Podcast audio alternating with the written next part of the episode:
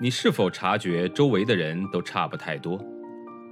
他们像不像流水线上被生产出来的标准件，有着相似的想法、类似的人格？又或者，你对西方某些发达教育抱有着神秘感？那留学又意味着什么？也许本书会给你一些启发和答案。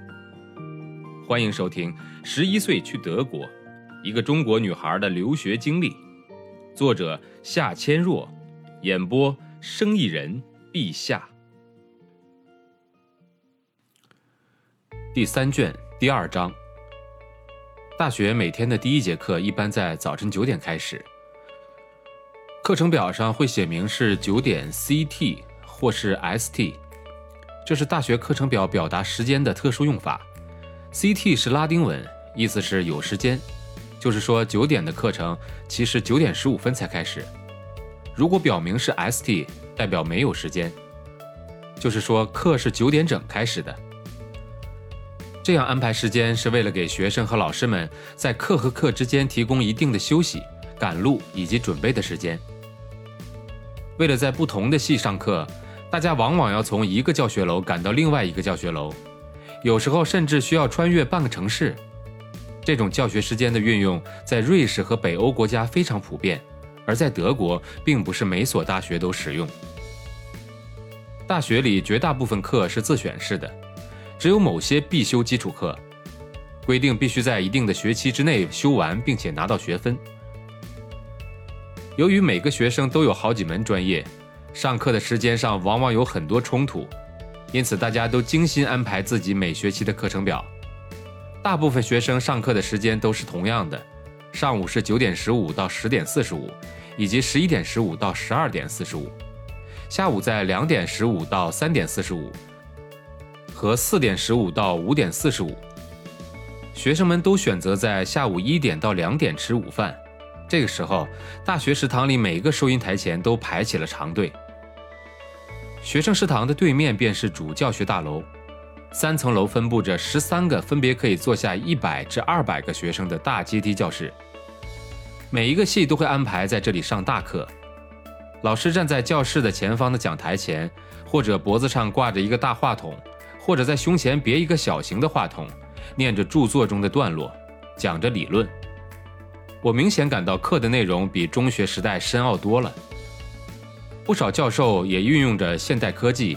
通过投影仪在黑板后的墙上展示着幻灯片，或是自己手提电脑里的内容。大部分大课主要是听老师讲，不需要学生们参与和发言。在这种情况下，下面的学生除了写笔记，也抽空聊聊天儿，有些甚至看杂志或者吃些东西。不过，也有的教授为了让大家集中精力听课，喜欢在大课上点名让学生回答问题。学生们走进这样的大课堂，往往都喜欢往后排坐，避免被叫到。